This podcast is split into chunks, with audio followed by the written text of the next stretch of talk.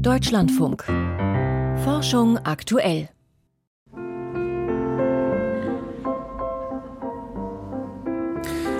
An der schönen blauen Donau aus dem Jahr 1866. Doch als dieser Walzer geschrieben wurde, da war die Donau schon längst kein natürlicher Fluss mehr. Die Donau war begradigt und reguliert. Und welche Folgen das hatte für die Fischbestände, darum geht es heute im Lauf der Sendung.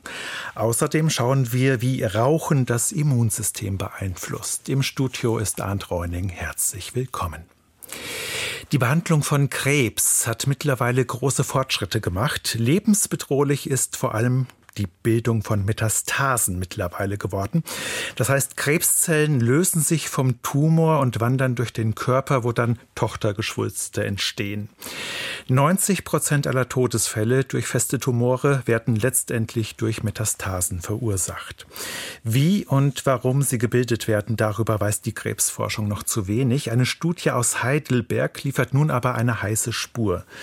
Mein Kollege Michael Lange ist bei mir im Studio. Er hat die Veröffentlichung gelesen. Michael, was ist es denn, was diese Metastasen so gefährlich macht laut dieser Studie? Es ist eben nicht das Erbgut, es sind nicht die Gene, die ja im Moment schon sehr gut untersucht werden, auch im Rahmen einer Krebstherapie, sondern es ist die Epigenetik. Das heißt, das sind Faktoren, die die Aktivität der Gene bestimmen, die kontrollieren, welches Gen ist eingeschaltet oder welches Gen ist ausgeschaltet. Und wie passiert das in diesem Fall? Also wie nimmt die Epigenetik Einfluss auf die Krebszellen? Ja, die Epigenetik steuert auf, ob die Krebszellen auf bestimmte Faktoren reagieren oder ob sie nicht reagieren.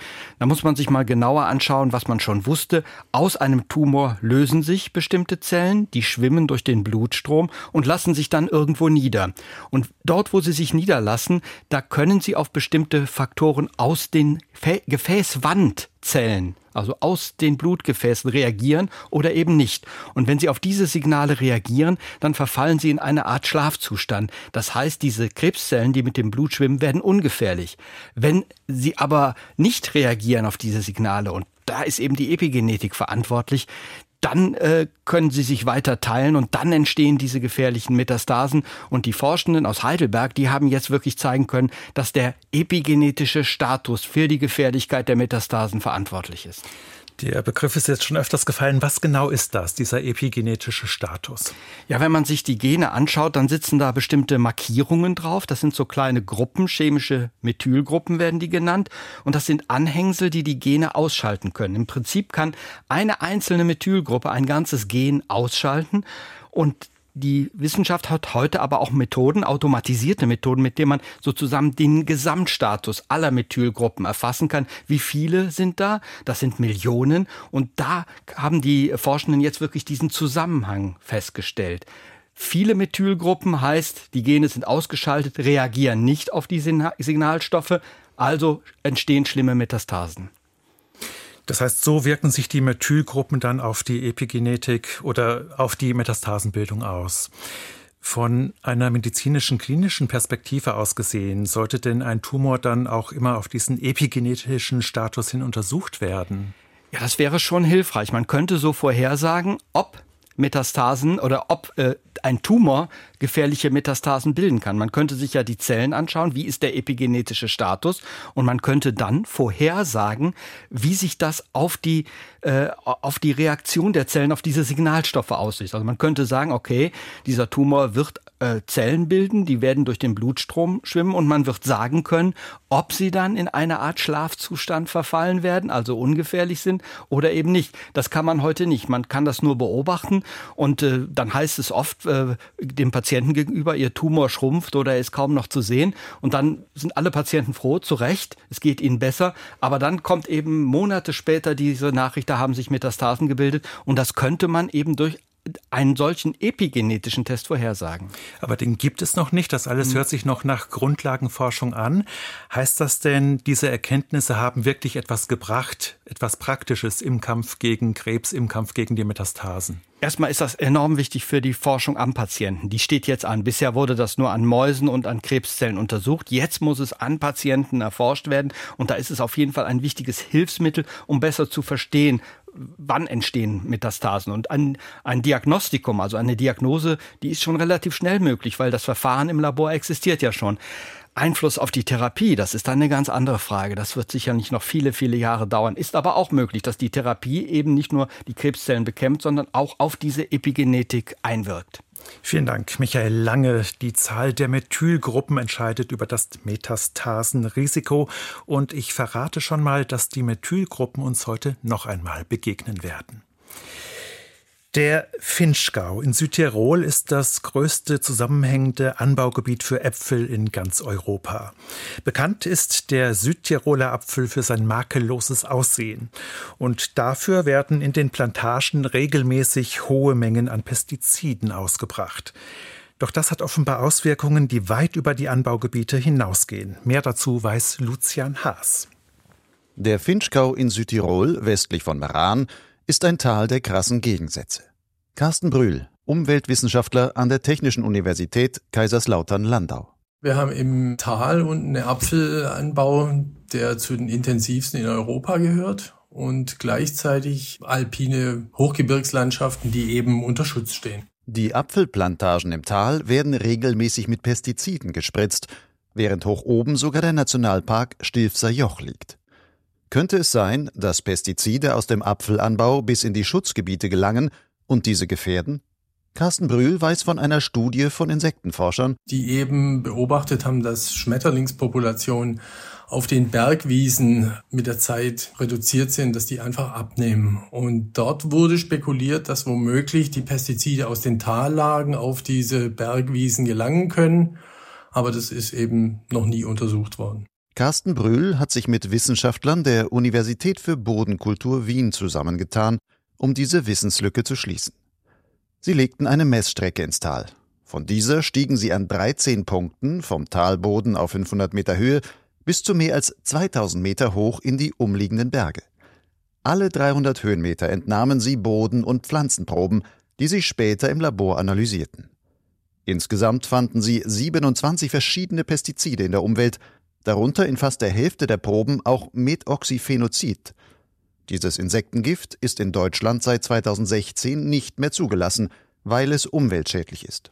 Auf Wiesen, die jetzt irgendwie benachbart im Tal zu Apfelplantagen lagen, haben wir natürlich die höchsten Pestizidkonzentrationen, aber auch vor allen Dingen Anzahlen an Pestiziden gefunden. Aber was wir eben auch weniger erwartet haben, ist, dass man eben auch wirklich auf den höchsten Gipfeln äh, immer noch Pestizide gefunden hat. Und eigentlich, äh, wir haben insgesamt von 53 äh, Stellen Proben genommen, gab es nur eine einzige Stelle, an der wir nichts gefunden haben. Interessanterweise ist diese giftfreie Bergwiese der Ort, an dem im Finchgau noch die meisten Schmetterlinge zu finden sind, sagt Carsten Brüll. Ob hier ein direkter Zusammenhang besteht, ist schwer nachzuweisen. Die Konzentrationen einzelner Pestizidwirkstoffe, die auf den Bergen gefunden wurden, waren sehr gering. Ein Grund zur Entwarnung ist das aber nicht. Brühl verweist auf das Konzept der sogenannten additiven Toxizität.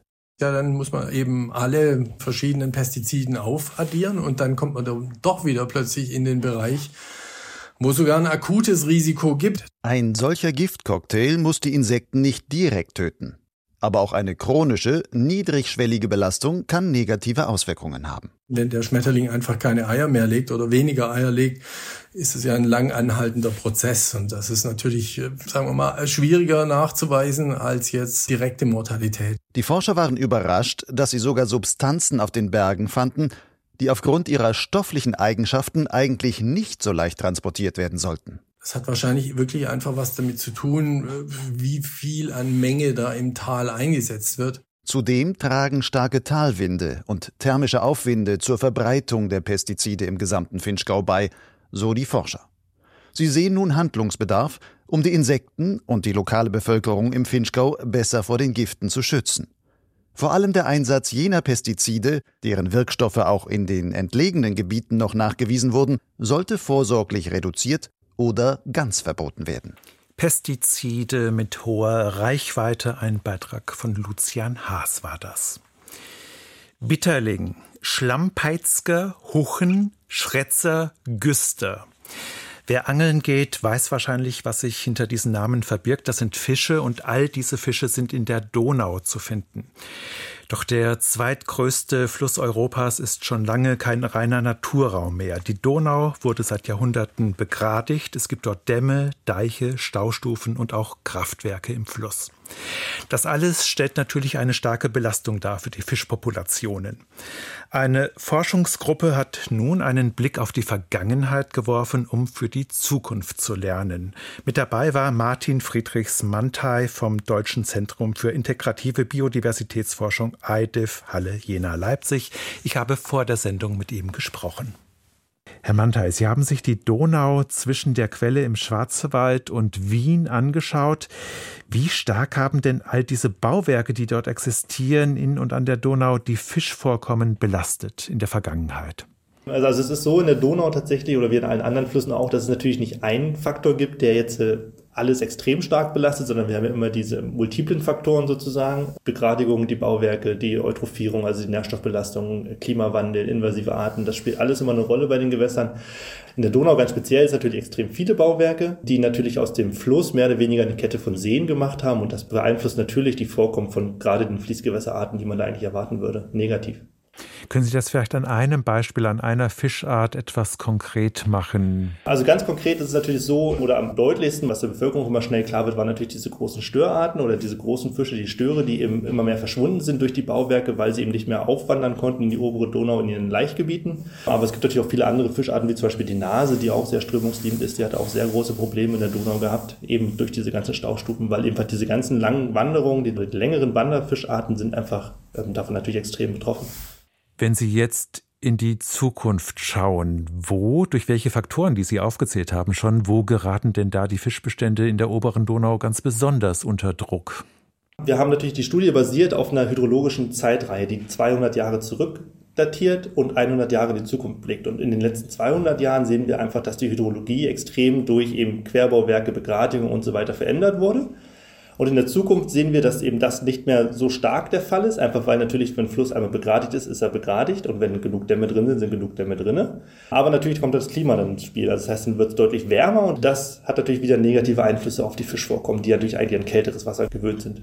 Das heißt, die Fische sind in der Zukunft genauso gefährdet wie in der Vergangenheit, nur der Grund ist ein anderer. Genau, also so haben wir es jetzt zumindest bei unserer Modellierung herausbekommen. Das heißt, wir konnten gucken sozusagen, wie hat der Lebensraum früher für die Fische gepasst und wie hat sich das verändert und wie wird er in der Zukunft passen oder eben nicht passen und wie wird sich das verändern. Und die historischen Gründe waren eben, wie gesagt, der Abfluss hauptsächlich, der sich verändert hat und das Klima hatte dann noch nicht so eine große Rolle gespielt. In der Zukunft ist es natürlich eher das Klima, weil es natürlich einfach wärmer wird und der Abfluss, der bleibt ja jetzt, sage ich mal, so, wie er jetzt ist, wenn wir nicht zum Beispiel restaurieren. Restaurieren ist vielleicht ein gutes Stichwort. Welche Möglichkeiten hätte man denn, hier die Fischbestände ein wenig besser zu schützen? Es gibt Studien, die zeigen, wenn man zum Beispiel einen gewissen Druck auf eine Art reduziert in einem bestimmten Punkt, kann man damit andere Stressoren wieder ausgleichen sozusagen. Und wenn wir jetzt natürlich dafür sorgen würden, dass die, dass die Donau, die begradigten Strecken wieder renaturiert werden, das heißt wieder mehr anderen können, Altarme wieder angeschlossen werden, vielleicht Ufer beschattet werden, wir vielleicht auch Dämme zurückbauen oder eben weniger Kleinstwasserkraftwerke in den oberen ähm, Regionen bauen, dann haben wir natürlich, nehmen wir den Druck von den Fischen und die haben natürlich dann wieder mehr Möglichkeiten, sich an zum Beispiel Klimaveränderungen anzupassen. Eine ähnliche Situation wie an der Donau gibt es natürlich auch an anderen großen deutschen Flüssen. Ich denke an den Oberrhein, der ja auch historisch begradigt wurde. Ist das jetzt hier nur eine exemplarische Studie, die sich auf andere Situationen auch übertragen lässt? Genau, man muss dazu sagen, dass wir natürlich diese historischen Daten, die wir jetzt für die Donau hatten, die waren relativ einmalig, diese hydrologischen Abflussdaten. Aber natürlich, das Prinzip ist natürlich für viele Flüsse, gerade in Deutschland oder auch generell in Europa, immer das gleiche gewesen, dass natürlich Sachen immer weiter ausgebaut wurden für die Schifffahrt, immer mehr begradigt, immer mehr Staudämme und so weiter. Und dass der Klimawandel in Zukunft, der wirkt ja nicht nur auf die obere Donau, sondern auf alle Flüsse in ganz Europa. Wir konnten es nur für die Donau machen, weil wir die Daten hatten, aber es ist natürlich übertragbar auf andere Flüsse. Sagt Martin Friedrichs Mantei vom IDEF. Die Corona-Pandemie hat gezeigt, dass das menschliche Immunsystem recht unterschiedlich reagiert, wenn es mit einem Erreger konfrontiert wird. Bei manchen Menschen entgleist es, während andere kaum Symptome zeigen. Doch an welchen Faktoren liegt das eigentlich, ob jemand ein starkes oder ein schwaches Immunsystem besitzt? Das möchte eine französische Studie ergründen und ein wichtiges Ergebnis zeigt sich bereits, das Rauchen spielt eine ganz entscheidende Rolle. Mehr dazu weiß Volkert Wildermuth.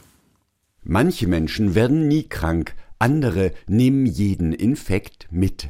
Einige leiden sogar unter chronischen Entzündungen oder Autoimmunkrankheiten. Um zu verstehen, wie solche Unterschiede entstehen, untersucht das französische Milieu Intérieur Projekt das Abwehrsystem von 1000 gesunden Menschen. Der Immunologe Derek Duffy hat die Langzeitstudie vor rund zehn Jahren mitgegründet. Wir haben die Blutproben von den 1000 Teilnehmern genommen und sie auf zwölf Arten stimuliert, mit Mikroben, mit ihren Bestandteilen und mit Botenstoffen des Immunsystems. Dann wurde genau gemessen, wie die Immunzellen im Blut auf diese Herausforderungen reagierten. Das ergab eine individuelle Karte der Stärken und Schwächen des Immunsystems. Die wurde dann im zweiten Schritt mit den Antworten auf einen umfangreichen Fragebogen zu den Lebensumständen verglichen. Daraus konnten wir drei relevante Faktoren ableiten. Entscheidend sind das Rauchen, der Body Mass Index und eine unterschwellige Infektion mit dem Zytomegalie-Virus. Die Gedächtniszellen des Immunsystems reagieren auf Zytomegalie-Viren, die sich lebenslang im Körper verstecken können. Übergewicht begünstigt Entzündung. Das sind recht spezifische Effekte. Rauchen dagegen beeinflusst die Abwehrzellen auf vielen Ebenen, und zwar sowohl in der schnellen angeborenen Immunantwort als auch bei den etwas langsameren, aber dafür hochwirksamen Antikörpern und T-Zellen. Derek Duffy betont, dass es sich hier um Laborergebnisse handelt. Wie sich das auf die Leistungsfähigkeit des Immunsystems auswirkt, lässt sich nur abschätzen. Ich würde sagen, Raucher haben eine stärkere Entzündungsneigung. Das heißt, bei Krankheiten können sie mehr Symptome entwickeln, mehr Komplikationen. Sie verlaufen eher chronisch. Ihre Reaktion ist überaktiv im Vergleich zu Nichtrauchern. Und was die T-Zellen betrifft, die spielen bei Autoimmunkrankheiten eine Rolle. Auch da könnte das Risiko größer sein. Ob das stimmt, müssen weitere Untersuchungen zeigen. Der Zigarettenkonsum erklärt zwischen 4 und 9 Prozent der Laborunterschiede in der Immunantwort zwischen Menschen. Das ist ein recht großer Effekt, vergleichbar etwa mit dem von Gen, Geschlecht oder Alter. Im Gegensatz zu diesen Faktoren lässt sich der Rauchstatus beeinflussen. Der Effekt des Rauchens auf das angeborene Immunsystem endet, wenn man die Zigaretten aufgibt. Dagegen hält der Einfluss auf die T-Zellen noch über viele Jahre an. Woran das liegt, untersucht Violin Saint-André, ebenfalls vom Institut Pasteur in Paris. Die langfristigen Effekte des Rauchens auf die T-Zellen gehen auf Veränderungen in der DNA-Methylierung zurück. Das sind chemische Markierungen auf der Erbsubstanz, die die Aktivität von Genen beeinflussen. Es gibt mehr Methylierungen bei aktuellen und früheren Rauchern als bei Menschen, die nie geraucht haben. Der Effekt steigt mit den Jahren und der Zahl der Zigaretten an. Und diese Methylierungen bleiben bestehen, auch wenn man mit dem Rauchen aufhört. Die Forschenden verstehen die vielfältigen Effekte des Rauchens immer besser, die Empfehlungen bleiben aber immer gleich, so Derek Duffy. Es ist nie gut, mit dem Rauchen anzufangen und der beste Zeitpunkt, wieder aufzuhören, ist genau jetzt. Und wer das nicht schafft, schon die Zahl der Zigaretten am Tag zu reduzieren, hilft dem Immunsystem. Wie Rauchen das Immunsystem beeinflusst, nämlich über die Methylgruppen. Ein Beitrag von Volkert Wildermuth war das. Und damit kommen wir zu den Wissenschaftsmeldungen des Tages mit Michael Stang. Die erste private US-Mondlandemission ist gestartet. Mit einem Tag Verspätung hob am Donnerstagmorgen eine Trägerrakete des Unternehmens SpaceX in Florida vom Weltraumbahnhof Cape Canaveral ab. An Bord befindet sich die Mondlandeeinheit Nova C des US-Privatunternehmens Intuitive Machines. Dies ist etwa so groß wie eine alte britische Telefonzelle, wiegt rund 700 Kilogramm und kann etwa 130 Kilogramm Ladung mitnehmen. Einen großen Teil davon hat die US-Raumfahrtbehörde NASA mit Forschungsgeräten belegt. Der Amazonas-Regenwald könnte schon früher den Klimakipppunkt erreichen. Und zwar bereits im Jahr 2050. Das geht aus Berechnungen eines internationalen Teams im Fachmagazin Nature hervor. Weite Teile des Amazonasgebietes leiden schon jetzt unter erheblichem Wasserstress durch den Klimawandel, zudem unter der Abholzung Tendenz steigend. Ab dem Kipppunkt verändert sich der Regenwald unumkehrbar. Ist dieser Punkt erreicht, würden sich die Auswirkungen der globalen Erderwärmung nicht nur lokal verstärken, sondern dies hätte auch Folgen für das weltweite Klima. Tiere als Grabbeigabe müssen kein Statussymbol gewesen sein. Bislang war nicht genau geklärt, warum manche Tote mit Tieren bestattet wurden. Katzen, Pferde oder Hunde als Grabbeigaben sind jedoch von prähistorischen Grabstätten unterschiedlicher Kulturen und Regionen bekannt. Ein Archäologieteam der Universität Bern hat dies exemplarisch an einem Gräberfeld der späten Eisenzeit in Norditalien untersucht, wo 161 Tote bestattet wurden, 16 davon zusammen mit einem Tier.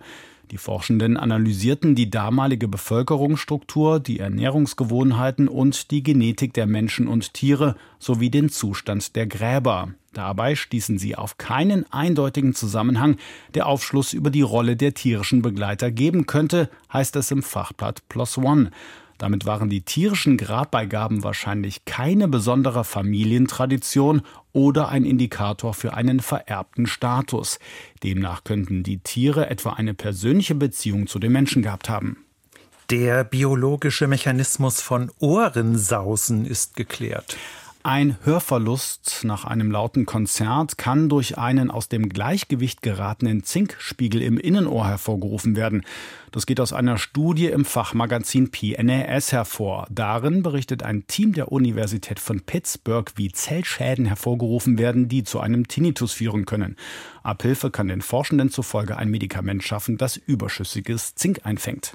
Ein Quantensystem kommt ohne Kühlung aus. Physikern aus Lausanne ist es gelungen, optomechanische Quantenprozesse bei Raumtemperatur zu erzeugen und zu messen, statt wie bisher bei ultrakalten Temperaturen. Im Experiment, über das sie im Fachblatt Nature berichten, sorgten mikrostrukturierte Spiegel und Resonatormembranen für die Unterdrückung des thermischen Störrauschens. Dadurch arbeitete die sogenannte Quantenpresse für Licht auch bei Raumtemperatur. Online-Bilder verstärken geschlechtsspezifische Vorurteile und das bis zu viermal stärker als Online-Texte. Das zeigt eine Studie im Fachmagazin Nature. Ein Forschungsteam der Universität Berkeley hatte dazu Internetplattformen wie Wikipedia und Google untersucht. Grundlage waren über eine Million Online-Bilder, die auf 3500 soziale Kategorien wie zum Beispiel Putzkraft oder Model untersucht wurden. Vielen Dank, Michael Stang. Sternzeit, 15. Februar. Fernrohr, Kosmos, Kirche. Im Jahr 1609 erfuhr Galileo Galilei, dass man in Holland ein Instrument erfunden habe, mit dem ferne Dinge ganz nah erscheinen. Er besorgte sich solche Linsen und baute deutlich bessere Teleskope. Der Rest ist Legende.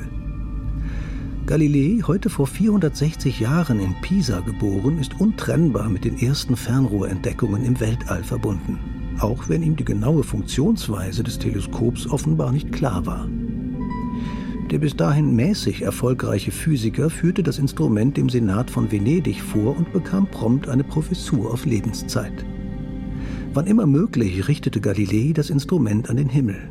Er entdeckte Krater und Berge auf dem Mond, die Phasen der Venus, die vier größten Monde Jupiters und die Sterne in der Milchstraße. Galilei sah diese Beobachtungen als Bestätigung der Lehre des Nikolaus Kopernikus, nach der nicht die Erde, sondern die Sonne im Zentrum des Planetensystems steht. Doch die Inquisition ermahnte ihn, diese Lehre nicht weiter zu vertreten. Nach einigen Jahren der Vorsicht veröffentlichte er den Dialog über die Weltsysteme, den viele für eine Verhöhnung des Papstes hielten. In dem hinreißenden Text vertritt ein, vornehm formuliert, nicht ganz so heller Kopf die Position des Vatikans. 1633 musste Galilei der neuen Lehre abschwören. Sein Ausspruch Und sie bewegt sich doch ist zwar sachlich richtig, dennoch aber nur eine schöne Legende. Neun Jahre später starb Galileo Galilei blind und einsam in der Nähe von Florenz. Und damit geht Forschung aktuell zu Ende. Im Studio war heute ein Reuning. Ich sage vielen Dank fürs Zuhören.